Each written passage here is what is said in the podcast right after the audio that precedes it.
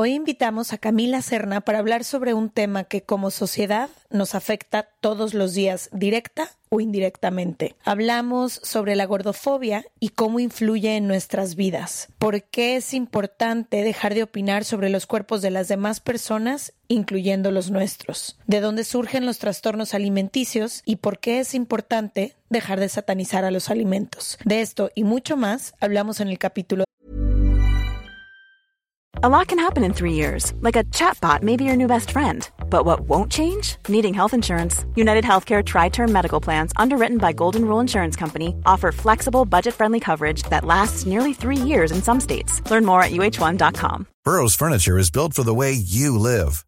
From ensuring easy assembly and disassembly to honoring highly requested new colors for their award winning seating, they always have their customers in mind. Their modular seating is made out of durable materials to last and grow with you. And with Burrow, you always get fast, free shipping. Get up to 60% off during Burrow's Memorial Day sale at burrow.com slash ACAST. That's burrow.com slash ACAST. burrow.com slash ACAST. de hoy. From the beginning. Se regalan dudas nace de la infinita necesidad de cuestionarnos todo. Todo. Todo lo que está a nuestro alrededor. ¿Por qué creemos lo que creemos? ¿Qué alternativas hay? ¿De dónde venimos y hacia dónde vamos? ¿Cómo tomar decisiones más informadas? Coexistir para vivir más intensamente sin dejar de crecer. Hemos tenido tantas dudas durante tanto tiempo que te las queremos regalar. Soy Leti Sagún Y yo, Ashley Franje, y en este espacio invitamos a expertos, amigos, profesores, gente que queremos y que admiramos, que sabe y no sabe tanto. de todo eso que tendríamos que estar hablando.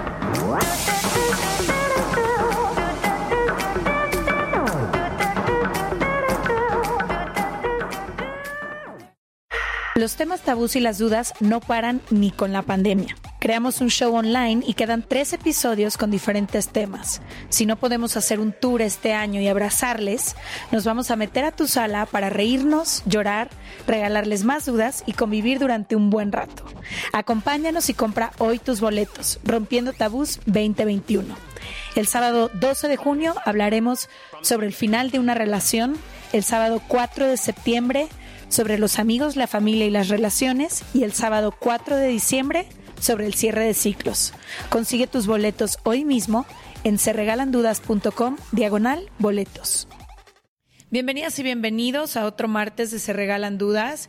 Estamos muy contentas de poder hablar de un tema que nos apasiona a ambas, que hemos hablado varias veces en el podcast desde diferentes perspectivas y creo que mm, es muy necesario hablar de esta sociedad y esta cultura enferma de belleza. Desde que somos niñas y niños vemos y se nos han impuesto como cier- ciertos estándares que son imposibles de alcanzar porque le hemos dicho muchas veces, la genética juega un rol muy importante y crecemos viendo estas portadas de revista, estos medios de comunicación, estos estereotipos que no nos representan y que aunque cambiáramos todo de nosotras y nosotros, nunca podríamos alcanzar ese ideal que se nos ha vendido eh, como tal. Y sin embargo, pasamos gran parte de nuestra vida y de nuestro tiempo queriendo cambiar todo para cumplir con ese estereotipo. Entonces, hoy vamos a hablar de todo esto, entender cómo romper con estas creencias, cómo caminar hacia la aceptación,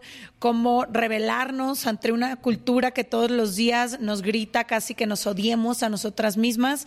Bienvenidas y bienvenidos a un martes más. Yo estoy muy emocionada de hablar de este tema porque, como lo he dicho un millón de veces en el podcast, ha sido eh, la historia de mi vida, eh, aprender a amar un cuerpo que se veía diferente al que todo mundo a mi alrededor tenía, pero más que eso, ha tenido que ser un camino de liberarme, de no estar pensando todo el día en dietas, todo el día en mi cuerpo, todo el día en que en fijarme en qué como, en qué hago, en cómo me ven los demás, en la ropa que me pongo. En, o sea, creo que durante un tiempo estuve obsesionada con eso todo el tiempo, que al final, como lo he platicado un millón de veces, tuve una apatía total. No le ponía atención a mi cuerpo, me valía todo, este, como en un afán de que si no hacía nada, si no pensaba en él, si no si no me cuidaba, si no nada, iba como a desaparecer un poco, como de rebelión, pero no creo ahora que puedo entender todo. Eh, creo que era más como un híjole, como que estaba tan cansada y como sabía que nunca iba a poder tener el cuerpo que me decían que yo debía tener, como que dije, bueno, entonces no importa mi cuerpo, mi cuerpo no es válido, mi cuerpo no merece ocupar espacio, no merece tal, tal y tal cosa. Entonces este caminar para mí, como lo he dicho muchas veces, ha sido voltearme a ver y ha sido entender y creo que también parte de esta conversación tiene que ser también cómo eh, juzgamos el cuerpo de las demás personas, qué cuerpos alabamos, qué otros cuerpos creemos que son válidos y otros no, porque vivimos todos obsesionados no solo con nuestro cuerpo, sino con el cuerpo de los de enfrente. Entonces, emocionados de tener a la persona que vamos a tener hoy, porque me encanta el contenido que comparte, pero además porque lo hace de una forma un poco muy, muy acorde con Se Regalan Dudas, que es súper entendible y también son temas complicados que son incómodos a veces de platicar en una mesa y creo que son muy necesarios porque no solo nos han, matado a miles, pero también han hecho un infierno de esta tierra con la gente que trata de alcanzar un, un, un ideal de belleza, vive a dieta toda la vida. Yo tengo, pues estamos rodeados de gente que tiene 30 años a dieta y que cada año es una dieta nueva, cada mes es una dieta nueva, entonces también el aprendernos a, liberar de esta cultura de las dietas y, la discriminación que existe hacia tantos y tantos cuerpos. Y muy necesaria, como dices, eh, por varias cosas. Una de las que se me ocurre es que, aunque ya no se hable tanto de trastornos de conducta alimentaria, van a la alza.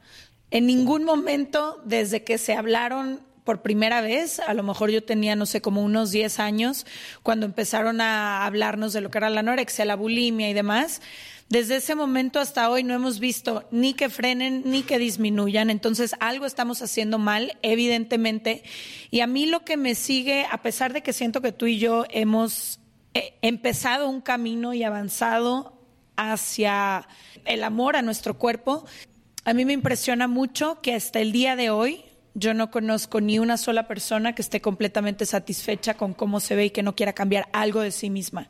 Incluso las mujeres que considero o que admiro, o es increíble ver cómo seguimos inmersos en esta cultura, sabiendo que está mal, sabiendo que los estereotipos no nos representan, que hay solamente un 2% de la población quizás que se ve así, pero aún así estas cosas siguen viviendo dentro de nosotras y es increíble creer que todavía el día de hoy queremos cambiar un millón de cosas adentro. Entonces, le vamos a dar la bienvenida a Camila Serna. Ella es activista, coach y una escritora dedicada a estudiar justamente los estereotipos de belleza, el feminismo y la relación con el cuerpo y la comida. Bienvenida, Camila, Se Regalan Dudas. Hola, ¿cómo están? Estoy feliz de estar acá con ustedes. Qué dicha, qué rico este espacio y qué importantes estos temas. Totalmente. Eh, lo primero que me gustaría saber, sé que tienes un libro que justamente se titula Yo debería ser flaca.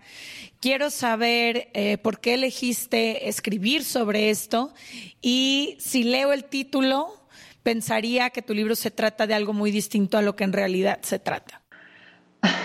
claro, el título todavía me incomoda, ya lo he dicho en muchas ocasiones, para mí es un título retador y ah, lo fue desde el comienzo cuando mi editora lo propuso. Eso de yo debería ser flaca es una frase que está dentro del libro. Para contestar tu primera pregunta, primero, escribo sobre estos temas porque yo en mi adolescencia fui una mujer que absorbió de la cultura todo eso que ustedes están diciendo, una lucha con mi cuerpo que ni siquiera supe identificar Así, así de naturalizado está esta, esta pelea con el cuerpo que ni siquiera la pude ver. Lo que yo sí pude identificar es una pelea con la comida que me tenía agotada. Entonces, digamos que lo más visible era para mí eso, una lucha con la comida en donde yo vigilaba y controlaba todo el tiempo lo que comía, pero me costaba en ese momento entender que lo estaba haciendo porque tenía una inconformidad con mi cuerpo y me tomó tiempo, me tomó tiempo comenzar a entender qué es lo que pasaba, entender que vivimos en una cultura gordofóbica que nos cercena nuestra, nuestro vínculo intuitivo, natural, sereno, alegre con nuestro cuerpo y que nos deja en una lucha constante. Y el tema con la comida es muy complicado es muy complicado. Para mí era una lucha y una batalla y me, comenzó a interesar muchísimo este tema, sobre todo también cuando empecé a hablarlo con otras mujeres tal vez yo ya había en ese punto, cuando ya lo estaba hablando, ya lo había sanado, ya, ya tenía una comprensión, pero oír las historias de estas mujeres, también verlas en este lugar donde yo estuve, donde tampoco entendía muy bien por qué tenían estas narrativas, por qué no podían aceptarse, por qué no podían comer normalmente. Y ah, de ahí para adelante ha sido un camino de investigar qué es lo que está pasando y cómo eh, podemos volver a reconquistar esa, esa relación que es innata, que es tranquila con nuestro cuerpo, con nuestra comida y que, que pasó en el camino que de repente se nos olvidó que esto es así. Quisiera preguntarte, Cam, ¿qué nos pasó? ¿Por qué nos desconectamos de nuestro cuerpo? ¿Y cómo es que hoy hay tantas mujeres en una guerra? Porque literalmente es una guerra que vamos todos los días contra nuestro cuerpo. ¿Por qué pasó esto? Y cuando dices que escuchas las historias de estas mujeres, ¿qué tenemos en común ¿Qué has encontrado que tenemos todas las mujeres con nuestro cuerpo? Ok, pues ¿qué pasó en el camino? La cultura gordofóbica, así es como yo lo veo. Digamos, cuando yo inicié todo este camino, ni siquiera conocía el término gordofobia. Lo he venido entendiendo en la dimensión que tiene, es bastante complejo, ya es un, digamos que es un sistema de opresión que se puede asimilar al racismo, a, a otras maneras de oprimir que ya entendemos y la gordofobia todavía no la entendemos muy bien, pero es de ese calibre y eso es lo que ocurre básicamente. Es una cultura gordofóbica que nos enseña desde muy temprana edad, desde que llegamos acá, sobre todo las mujeres, que nuestro cuerpo, eh, para que valga, ¿no? Para que tengamos ese cuerpo que accede a privilegios en esta sociedad, debe ser de cierta manera que es delgado, ¿no? Entonces, el cuerpo gordo, el cuerpo grande, es exactamente lo que no queremos porque ya lo comenzamos a asociar con una cantidad de cosas que no son deseables. Y eso es, una, es, es muy fuerte, digamos, y, y, de verdad que está tan normalizado que es difícil a veces hablar de gordofobia.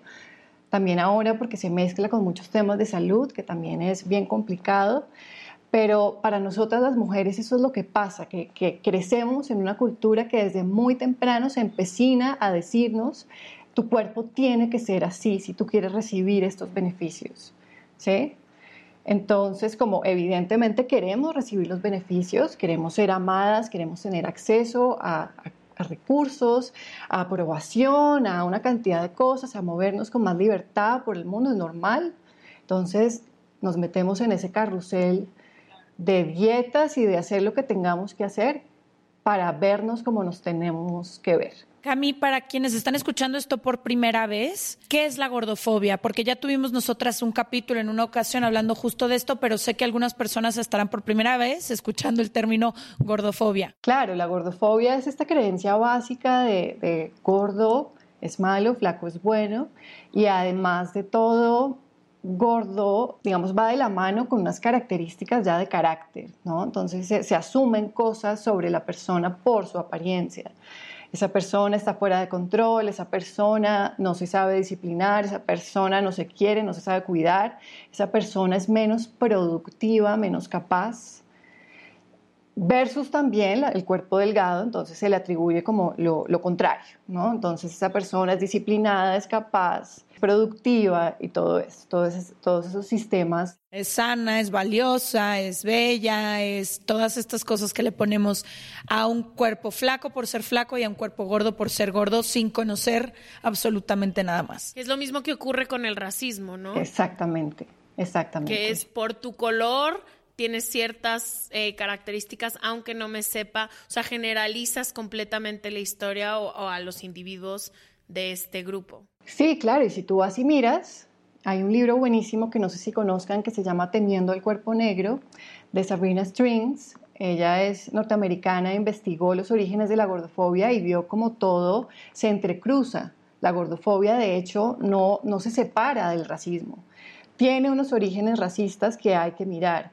Ya, obviamente, ya esto es irse a lo más profundo de cómo funcionan estos sistemas de opresión, pero creo que vale la pena porque a veces cuando yo hablo de estas cosas, la gente puede tender a trivializarlo, a creer que estamos hablando de unas cuantas mujeres que quieren ser flaquitas y hay que tan superficiales y, y eso es como todo lo que hay para decir. Y no, no, esto es un tema muy profundo que toca muchos, como muchas capas en la sociedad y a mí personalmente me parece muy interesante y me parece que vale la pena es llegar al fondo de este tema porque creo que además así es como va a cambiar. Totalmente. Y creo que a veces, yo un término que aprendí el año pasado justo es el de interseccional, que justamente habla de esto que estabas diciendo. ¿Qué pasa cuando se mezcla una cosa con la otra y varias características que nuestra sociedad ha considerado, como tú decías, malas o que ha oprimido durante años y se combinan? Entonces, si estás en un cuerpo gordo que además pertenece a una raza que ha sido discriminada, al género de ser mujer que además es oprimido y combinas todas estas, es aún peor la discriminación que se siente, ¿no?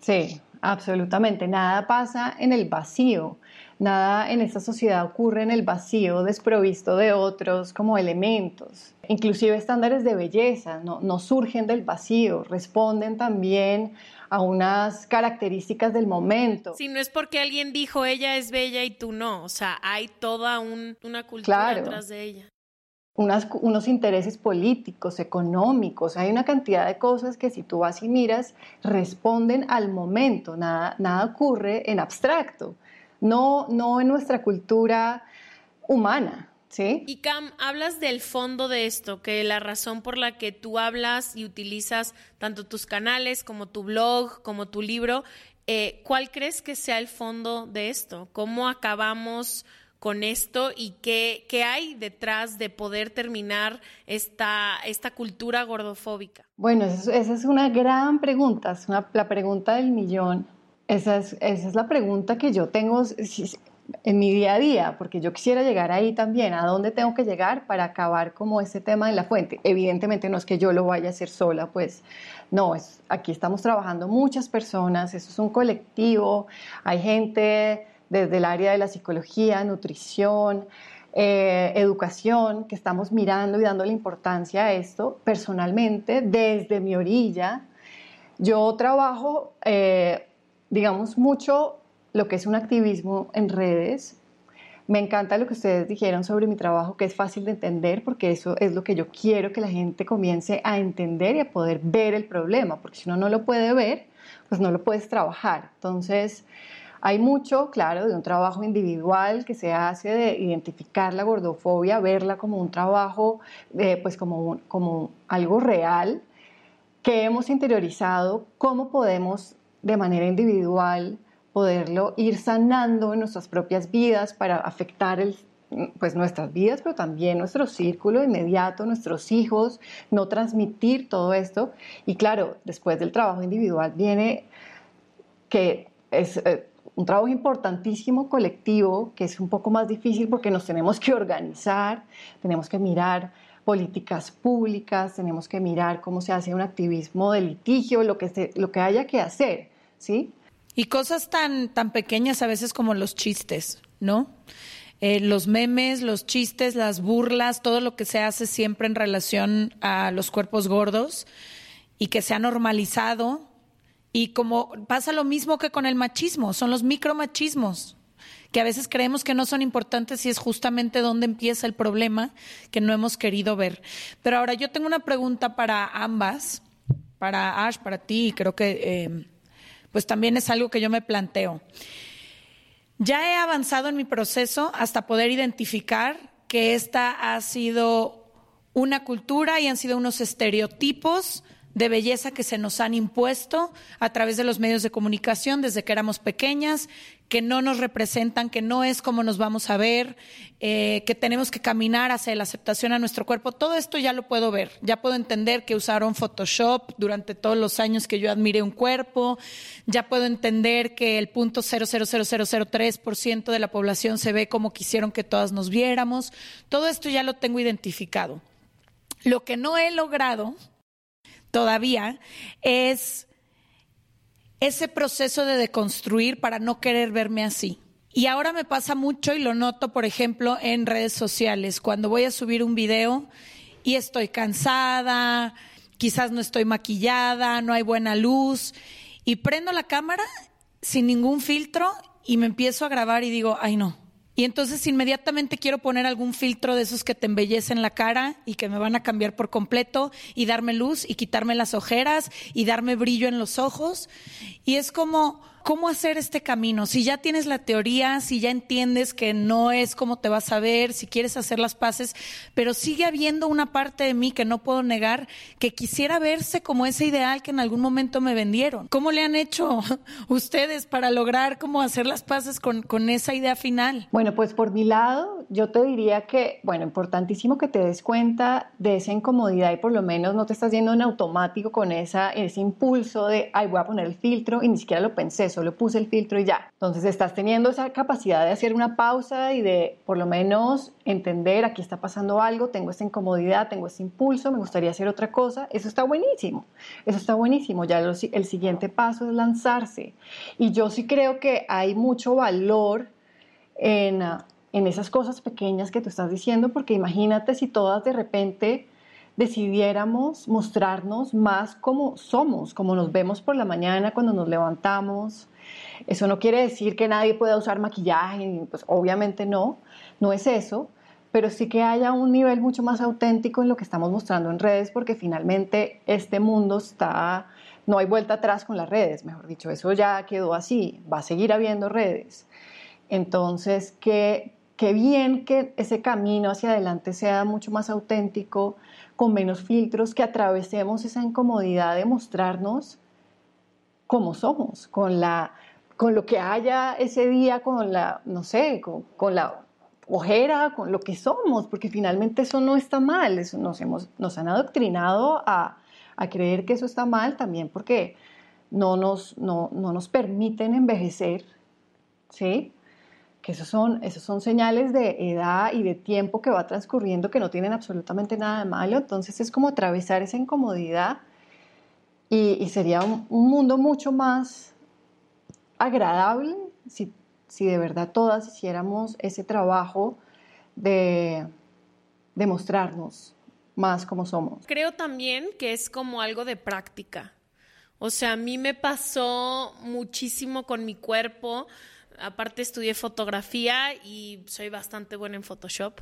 Este, entonces como que creo que para mí ha sido mucha práctica, como decir, voy a subir esto, a lo mejor y no es mi foto favorita y no me veo tan bien, practicando y practicando y practicando, creo que logro, o sea, es un acto también como que tenemos años haciéndolo, ¿no? Y hemos tratado de modificar como nos vemos a través de la vida entera, con maquillaje, con lo que quieres, pero creo que si empiezas a practicarlo es como un musculito, tipo un poco como el ejercicio o la voluntad o aprender a poner límites, que si lo estás practicando todo el tiempo, llega un día donde no te diste cuenta que pudiste poner ese límite o te levantaste a hacer ejercicio sin pensarlo, solo por el hecho de querer mover tu cuerpo. Entonces, sí creo que es una práctica y también creo que entre todas debemos de hablar de estos filtros y de las cosas que mostramos en redes sociales, porque cuando alguien se muestra a lo mejor sin el filtro, es de que, híjole, ¿viste qué acabada está?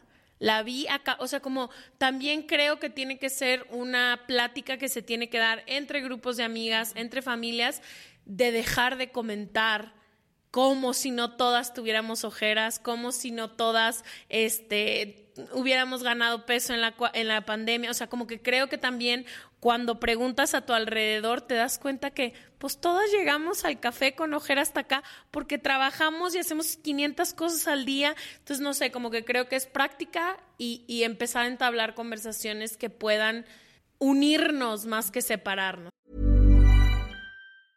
Burrow is a furniture company known for timeless design and thoughtful construction and free shipping. And that extends to their outdoor collection. Their outdoor furniture is built to withstand the elements, featuring rust-proof stainless steel hardware, weather-ready teak, and quick-dry foam cushions. For Memorial Day, get 15% off your Burrow purchase at burrow.com slash ACAST and up to 25% off outdoor. That's up to 25% off outdoor furniture at burrow.com slash ACAST. Hiring for your small business? If you're not looking for professionals on LinkedIn, you're looking in the wrong place. That's like looking for your car keys in a fish tank. LinkedIn helps you hire professionals you can't find anywhere else, even those who aren't actively searching for a new job but might be open to the perfect role. In a given month, over 70% of LinkedIn users don't even visit other leading job sites. So start looking in the right place. With LinkedIn, you can hire professionals like a professional. Post your free job on linkedin.com slash people today.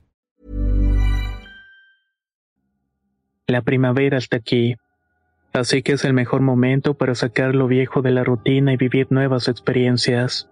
Entre ellas nuestros estrenos de terror y hasta una nueva manera de obtener dinero con tus compras gracias a iBota. iBota es una app que puedes descargar totalmente gratis y que te da la mayor cantidad de dinero en efectivo en cientos de artículos y marcas, no solo en las botanas que disfrutas mientras nos escuchas. Olvídate de otras apps que son igual que brujos charlatanes y solamente te dan puntos fantasmas. Con iBota simplemente agrega tus ofertas a la aplicación y obtén dinero real que podrás transferir a tu cuenta bancaria, PayPal o tarjeta de regalo. No lo dudes y únete a una comunidad con 50 millones de usuarios que ya disponen de los beneficios de más de 2.700 marcas y tiendas, como Lowe's, Macy's, Sephora y Best Buy. Y para que termines de convencerte, en este momento iBota está ofreciendo a nuestro público 5 dólares solo por probar iBota usando el código ROR cuando te registras. Solo tienes que ir al App Store o Google Play Store y descargar la aplicación iBota gratis para comenzar a ganar dinero en efectivo y usar el código ROR. Esto es iBota en Google Play o App Store y usa el código ROR. Aprovecha los nuevos comienzos y corre a descargar la aplicación para ganar más cashback.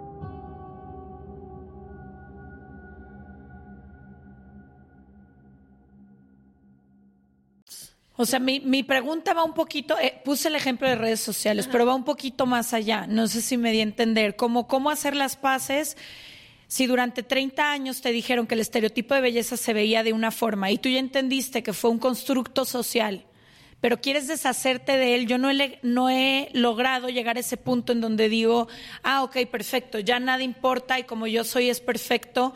No sé si es un trabajo de todos los días, no sé si me va a tomar el mismo tiempo en el que aprendí este proceso, desaprenderlo, pero no se trata nada más del filtro, o sea, es como, ok, ya entendí perfecto que no soy así, pero ¿por qué sigue este deseo de vernos de cierta manera o de seguirnos preocupando por el físico? Digamos que eso es un tránsito. Y, digamos que lo más efectivo inclusive sería olvidarte de llegar a ese destino si no ya estás en ese tránsito. Ten en cuenta que la cultura es gordofóbica inclusive cuando tienes clara la teoría. Sigue siendo gordofóbica y nos afectan los mensajes sí o sí. Nos afectan porque somos seres sociales que interactúan, que, que, que dependen unos de otros, que se afectan, ¿no? No, no somos islas, entonces puedes tener la, teoría súper clara, pero claro, ya en la, en la práctica habrá cosas que todavía te afecten y lo único que puedes hacer ahí, desde mi punto de vista, es reconocerlo, aceptarlo y trabajar la autocompasión por ese lugar en donde estás y ese es el tránsito. Es suficiente, ¿sabes? Es suficiente, no, no hay, yo no creo que haya que, esperar llegar a ese lugar de panacea donde nos vemos en el espejo y ya todo es 100% aceptación y pues nos, enamoramos de cada rincón y pliegue de nuestro cuerpo. No, no, pues maravillosa la experiencia, no sé si nos vaya a pasar por lo que sigue siendo la cultura gordofóbica. Con la pandemia lo vimos, la gente explotó la gordofobia en un, momento crítico del mundo donde la gente se estaba muriendo por un virus, la conversación se fue a quién ganó peso, quién perdió peso, quién hizo más ejercicio, quién pudo, quién no etcétera. No sé, es una cultura que, es, es, imposible de escapar. Entonces, digamos que no sé si eso responde a tu pregunta más. Sí, sí, sí. Sí, que es un poco como el amor propio. Y ya lo he entendido así. No es un destino. No llegas un día, te paras en un lugar y dices, me amo y me acepto incondicionalmente, sino que todos los días es un proceso en el cual te abrazas, caminas, respiras, das un paso un día para adelante, otro para atrás, pero bueno, ya lo estamos haciendo. Y Cam, si nos damos cuenta un poco, como dice Leti, que estamos en una cultura gordofóbica y que puedo identificar que hay ciertas conductas o ciertos comentarios que hago, opiniones que doy sin que me la pregunten del cuerpo de los demás, como algunos tips que pueda hacer para no estar todo el tiempo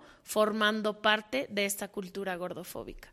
Ok, bueno, el trabajo individual es muy importante, es reconocer esas creencias que se nos inculcaron, nosotros no las elegimos, se nos enseñaron desde pequeñas, entonces mucho de eso habrá sido automático a lo largo de los años.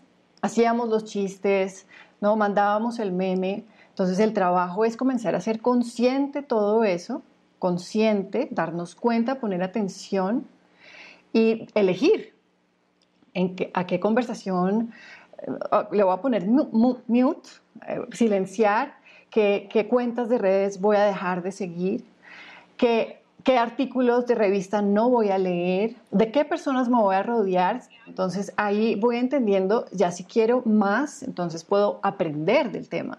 Puedo leer, hay mucha literatura súper interesante sobre gordofobia, hay una cantidad de cosas que uno puede comenzar a aprender y, y de cierta manera volverse un activista desde su lugar de estos temas, sin, uh, sin dogma, pues sin, uh, sin aleccionar a nadie, porque hay mucha gente que no está lista, que no quiere, entonces perfecto.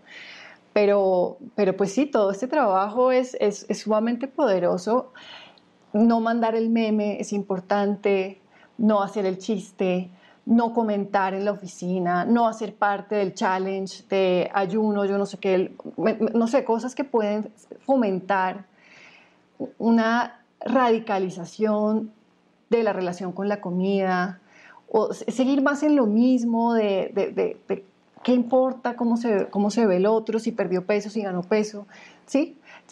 Que en los últimos años ha sido una práctica que Leti y yo hemos adoptado eh, con nuestro grupo más cercano de amigas, que es no comento. No comento si estás más flaca, si estás más... O sea, literalmente no comento sobre el físico de nadie. Y ahora ya me salta. Hace poquito fuimos a la playa con una amiga y se echó dos comentarios y le digo a Leti que sentí como si con una pistola de agua me hubiera dado en la cara y no por lo que dijo, sino porque dije, ¡Ah! ¿Cómo se atreve a hablar del cuerpo de alguien más? Y fue por esa misma práctica que hemos estado haciendo extremadamente consciente que has, ha sido no opines, ni para bien, ni para mal, ni que sí, ni que no opines. No tenemos el derecho de opinar sobre el cuerpo de absolutamente nadie. Y sí creo, otra vez regresando a la práctica, que fue una práctica que no teníamos. No, la vivíamos por ocho horas en el cafecito de los martes hablando del cuerpo de Sutana, de la dieta, del challenge, del no sé qué. Criticándonos a nosotras mismas todo el día, todo el día. Literalmente. Entonces creo también que esta idea de que podemos andar regando y regalando opiniones sobre el cuerpo de los demás es un muy buen lugar donde empezar y decir, no voy a comentar del cuerpo de los demás porque no tengo derecho sobre eso. E inclusive cuando es un cumplido, inclusive cuando como estás de linda. Eso te iba a decir tal cual. Ni siquiera cuando creo que es un comentario positivo acerca del físico de la otra persona. ¿Y por qué? Porque tú no sabes lo que ese comentario va a detonar en esa persona. Yo lo compartí en algún capítulo. A mí, cuando tenía mi trastorno de conducta alimentaria, lo que más daño me hacía era que me dijeran qué flaca, qué delgada te ves, qué guapa estás, qué te hiciste, porque entonces yo decía, esto que estoy haciendo funciona. Entonces voy a comer cada vez menos.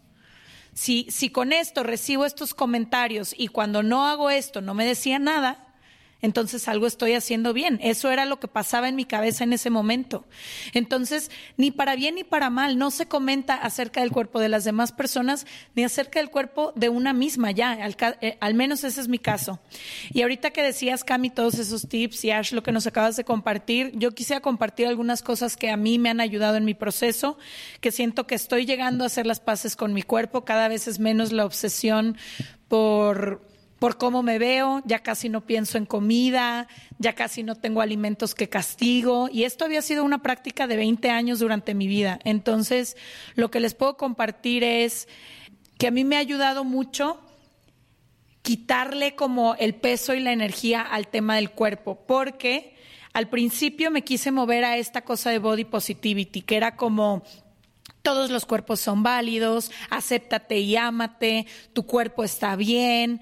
Y sí, todo eso me parece genial, pero a mí me ha ayudado más caminar hacia el body neutrality que significa dejar de hablar y dejar de pensar en el cuerpo mío y de las demás personas, limpiar mis redes sociales, dejar de consumir revistas que fomentan estereotipos de belleza, dejar de obsesionarme con cómo se ve la gente, eh, empezar a consumir otro tipo de contenido, limpiar mis amistades y mis círculos cercanos. De verdad, cuando más obsesionada estaba con cómo me veía, era porque Ash y yo convivíamos con personas que 24/7 hablaban de eso de cómo se ven otras mujeres, de qué dietas están haciendo, qué masajes y qué terapias tomar y qué pastillas y qué tés. Y creo que cuando empezamos a ser consciente, y ojo, no es fácil, ¿eh? es una práctica constante, pero cuando empezamos a ser consciente esto y a cambiar la conversación, ya hoy no existe un momento en el que Ash pueda hablar de su cuerpo o del de alguien más que yo no levante el dedo y le diga, ey, ey, ey, ey, o ella conmigo. Y así es nuestro círculo cercano ahorita. Y creo que eso ha sido súper valioso. Hemos encontrado mujeres que han abierto este espacio en el que le decimos, ¿por qué te estás hablando así? en el que nos chuleamos la una a la otra de distintas cosas que no tienen que ver con el aspecto físico, en el que empezamos a valorar y a cultivar otras cosas. Y creo que eso nos ha, o al menos a mí en mi camino me ha ayudado muchísimo, porque ya no existe este ambiente tóxico en el que siento que tengo que cambiar algo de mí para ser valiosa o para ser feliz. Y no, y eso que estás diciendo es súper chévere, yo también lo recomiendo, porque es que además, por más de que el body positivity haya sido como una puerta de entrada a, las masas, digamos, porque sí, así fue, porque finalmente se volvió más un tema de mercadeo que cualquier otra cosa y es muy asequible a la gente entender estos mensajes de ama tu cuerpo, empoderamiento femenino, todo esto es muy atractivo y se usa mucho para vender, le llegó a las masas y eso tendrá sus luces y sus sus lados muy buenos, pero yo he visto en mi práctica personal que muchas mujeres también se enfrascan ahí porque no saben cómo amarse, como promete, cuál, con esa promesa del body positivity, no, no saben cómo llegar a ella, porque aún están en esta cultura gordofóbica donde no, no, hay como un bache que no, no, pueden llegar al otro lado y se frustran mucho por eso. Entonces, hay un trabajo muy bonito de decir, no, no, no que amar el cuerpo está, está muy bien, pero qué tal si no lo volvemos esa meta final, si no comenzamos también por otro lado, porque en la neutralidad que tú mencionas, yo lo que principalmente siento es un respeto al cuerpo. Y un respeto al cuerpo que tiene mucho que ver también con la aceptación y eso es otra cosa muy diferente a gústate en el espejo, encuéntrate bella y ama cada rincón de tu cuerpo porque a veces eso no es posible y no pasa nada. No es tan grave. De hecho, podemos tener una súper buena relación con nuestro cuerpo y no encontrarlo bello. Las personas que hemos pasado por desórdenes alimenticios sabemos la importancia de esto, pero la cultura general, las personas en general no lo entienden porque la cultura lo que ha hecho precisamente es vendernos una idea de saludable que viene de ahí, de saber qué es bueno y qué es malo muy peligroso, es súper peligroso porque es un factor de riesgo para un desorden alimenticio, para radicalizar la relación con la comida. Entonces, todas las personas que estén oyendo este podcast en este momento, que entiendan este concepto tan poderoso de no satanizar alimentos, de no catalogarlos como buenos o malos. Es súper importante. ¿Cómo empiezas, Cam, ese camino a dejar de catalogar eh, los alimentos entre buenos y malos? Uf, es duro, es duro porque lo, lo que tienes que hacer ahí, desde mi punto de vista y como yo lo, digamos, lo manejo en mi práctica, es que tienes que atravesar de nuevo, atravesar el malestar de aprender a reencontrarte con esos alimentos. Entonces va a haber como, de nuevo, va a haber un bache donde tú no confías en ti, porque de tanto hacer dieta,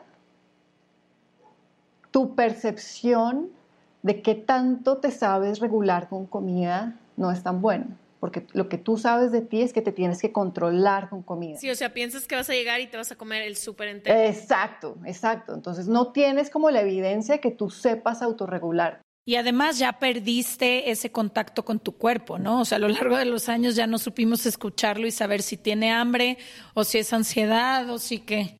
Exacto. Hay mucha desconfianza.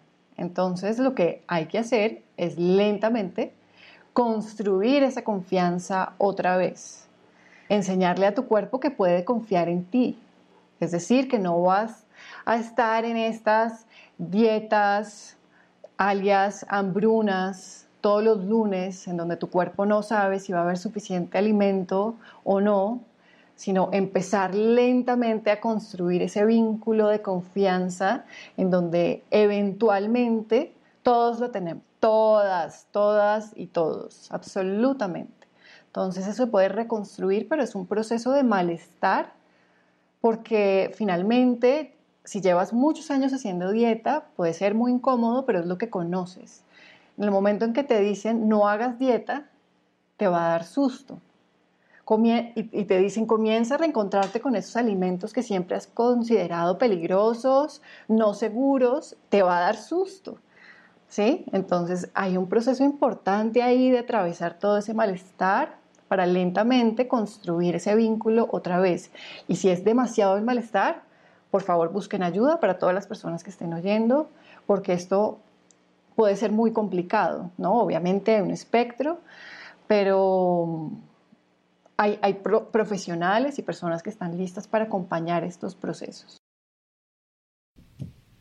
Eso es muy importante decirlo. A algunas personas les ayudará esta información, pero si tú tienes un trastorno de conducta alimentaria o tu obsesión es demasiado y nada más escuchar esto no, no es suficiente, hay que acudir a un profesional de la salud porque es cuestión de vida o muerte el trastorno de conducta alimentaria. Además de los riesgos en salud que hay, es muy desgastante vivir así, ¿no? Sí, sí, es cansadísimo. No te da tiempo para nada más. Nada, nada. Hay un libro que me cambió la vida, que se llama, creo que en español, Enfermas de Belleza, y justo dice eso, dice, es que el mayor engaño para las mujeres, y ojo, este tema no es exclusivo de mujeres, pero hablamos de mujeres porque este mensaje ha sido más fuerte para nosotras, pero también hombres se pueden sentir identificados aquí. Pero lo que dice este libro es que la cultura de belleza ha sido el mayor ladrón en la vida de las mujeres porque hemos estado obsesionadas durante años volteando a ver al espejo, poniéndole nuestro tiempo, nuestra energía y nuestros recursos en cómo nos vemos en lugar de en otras cosas.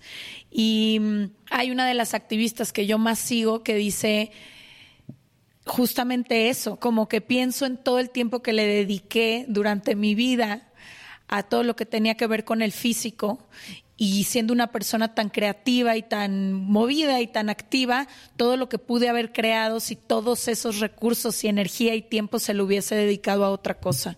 Entonces, necesario hablar de esto porque en lugar de voltear al espejo tendríamos que estar volteando al mundo y a la vida y a todo lo que somos capaces de hacer. Si no se puede subestimar, es que esa cosificación que hacemos con nosotras mismas, de siempre estar mirándonos, cómo nos vemos, como ese reflejo en las vitrinas, en los espejos, si se salió el gordito, si salió la papada, si la luz está bien.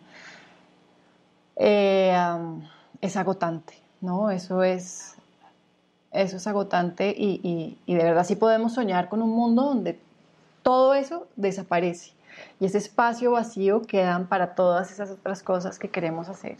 Ese es el sueño. El sueño para mí es que al hablar de todo esto y al hacer conciencia y al sanarnos, las generaciones que vienen no tendrán que cargar con lo mismo que, que nosotras cargamos, que fue agotador, como decías. Mi última pregunta antes de irnos, y es para las tres, es ¿qué le dirían a la Camila, a la Ashley o a la Leti de 15, 20, 25 años que estaba tan conflictuada con cómo se veía? Yo sé que ella no entendería mucho de lo que le diría a la Camila de hoy, pero le hablaría mucho de la confianza, de la confianza en la vida, de la confianza en ella misma, de ese lugar en donde está y que si ahora las cosas no parecen como encajar, si no siente que, si no se siente bien en general, que se sostenga un poquito porque las cosas tienden a cambiar. Y eso es como un llamado a la esperanza que siempre aplica, porque todavía me lo digo hoy.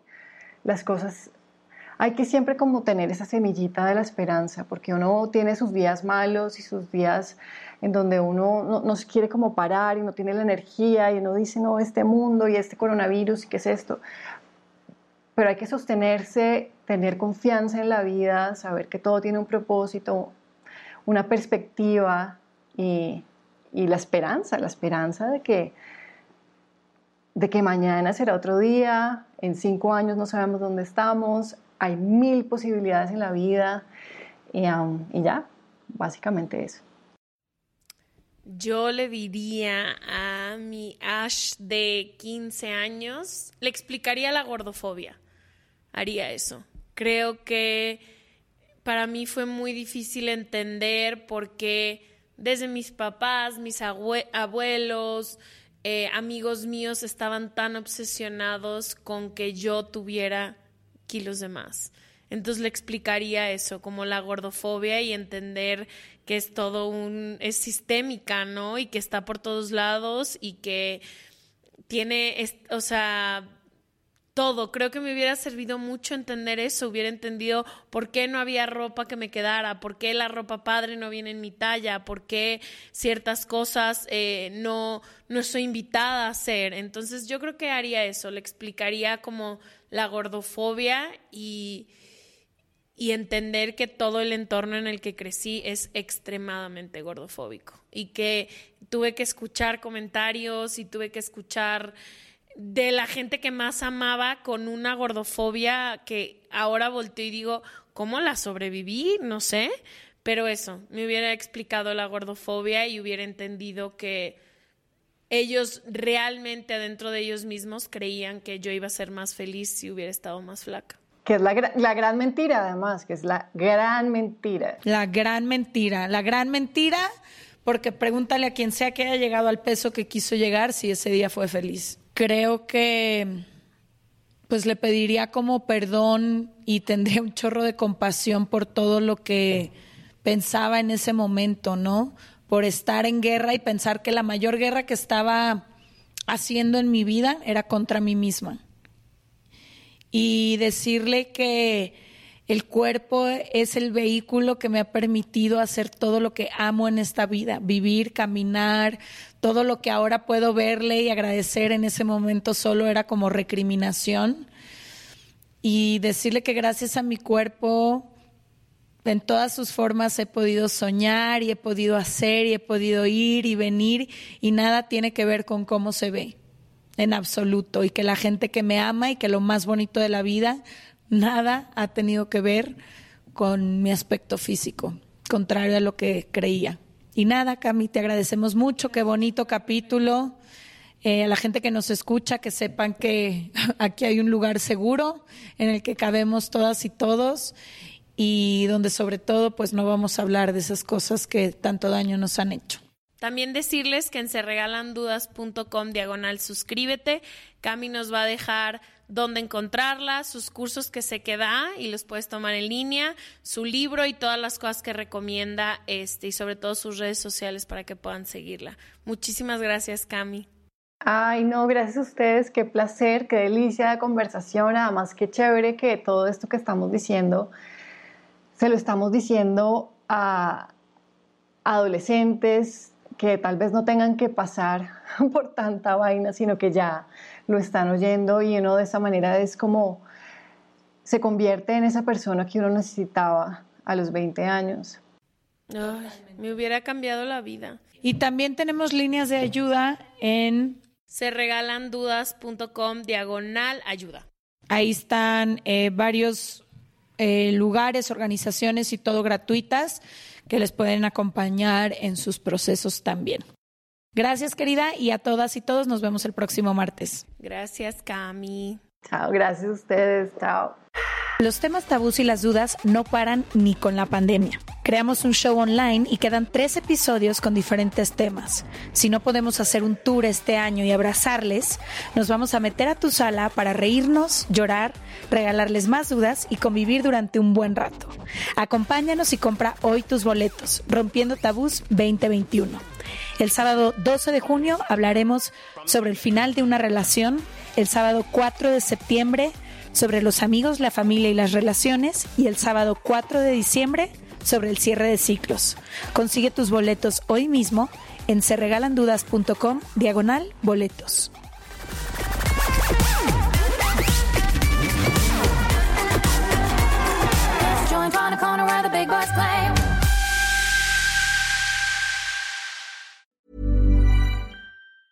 Hey, it's Danny Pellegrino from Everything Iconic. Ready to upgrade your style game without blowing your budget? Check out Quince. They've got all the good stuff, shirts and polos, activewear and fine leather goods, all at 50 to 80% less than other high-end brands. And the best part? They're all about safe, ethical and responsible manufacturing. Get that luxury vibe without the luxury price tag. Hit up quince.com slash upgrade for free shipping and 365 day returns on your next order. That's quince.com slash upgrade. Imagine the softest sheets you've ever felt. Now imagine them getting even softer over time. That's what you'll feel with Bowl and Branch's organic cotton sheets. In a recent customer survey, 96% replied that Bowl and Branch sheets get softer with every wash. Start getting your best night's sleep in these sheets that get softer and softer for years to come. Try their sheets with a 30-night guarantee. Plus, get 15% off your first order at bowlandbranch.com. Code BUTTERY. Exclusions apply. See site for details.